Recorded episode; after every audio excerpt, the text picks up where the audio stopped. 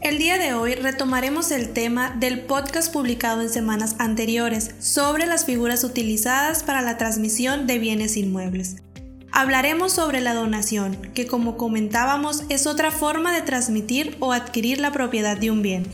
Antes de iniciar, me presento. Soy la licenciada Ibe Trejo, colaboradora del área civil dentro de la firma de abogados Legafir Consulting SC, una de las empresas pertenecientes al consorcio BR Consultores Asociados SC. Para comenzar, es necesario explicar en qué consiste la donación. Jurídicamente se define como el contrato a través del cual una persona llamada donante transfiere una parte de sus bienes presentes a otra denominada donataria quien a su vez los acepta.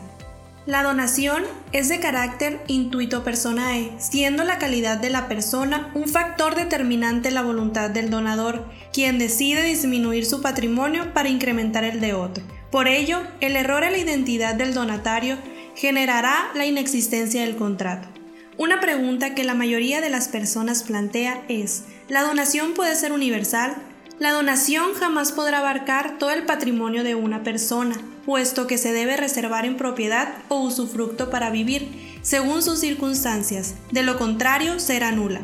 Si se hace una donación general de todos los bienes reservándose algunos sin mayor especificación, se entenderá que conserva la mitad de estos. Si la dádiva fuera de ciertos y determinados bienes, el donatario no responderá de las deudas del donante, salvo que estuviere constituida alguna hipoteca o prenda. Pero si versara sobre todos los bienes, será responsable de todos los pasivos anteriormente contraídos, solo hasta la cantidad concurrente con lo donado, y siempre que las deudas tengan fecha auténtica. La donación será pura cuando se otorgue en términos absolutos, es decir, sin estar sujeta a alguna modalidad. Por su parte, será condicional cuando su exigibilidad dependa de un acontecimiento futuro de realización incierta. Hoy en día se dice que una de las razones principales por la cual las personas deciden realizar una donación es para evitar discusiones a la hora de repartir sus bienes, es decir, realizar la repartición de dichos bienes mediante donación antes de su fallecimiento, ya que es muy frecuente que surjan discusiones y problemas entre los herederos ante tal suceso. Si tienes claro cómo quieres repartir los bienes para evitar discusiones futuras, puede ser aconsejable donarlos en vida, no esperar al fallecimiento y ver disfrutar en vida a tus seres queridos. En este caso, se puede imponer al donatario un plazo o una condición. Esto quiere decir que el donante podrá someter la donación al cumplimiento de dicha condición siempre que se cumplan los requisitos establecidos en la ley. Se habla de plazo o término cuando se somete la donación a un acontecimiento futuro y seguro, por ejemplo la mayoría de edad.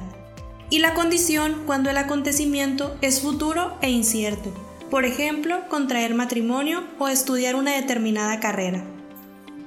El donante se puede reservar la facultad de disponer de alguno de los bienes donados o de alguna cantidad a su cargo.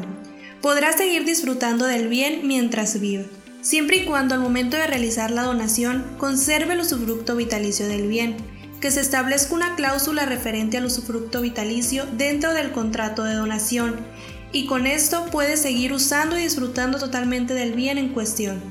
El usufructo vitalicio permite al usufructuario, que es la persona que recibe en usufructo el bien, usarlo y disfrutarlo, aunque el propietario del bien conserve la nuda propiedad.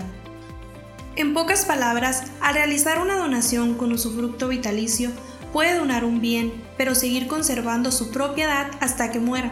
Es importante que al momento en que desees transmitir la propiedad de un bien mediante una donación, cuentes con la asesoría o apoyo de un abogado o especialista en el tema, para evitar futuras consecuencias legales. Si este podcast te gustó, síguenos para más temas de interés y deja tus comentarios. Puedes contactarte con nosotros a través de Facebook, Instagram y Twitter buscándonos como BR Consultores Asociados. Hasta la próxima.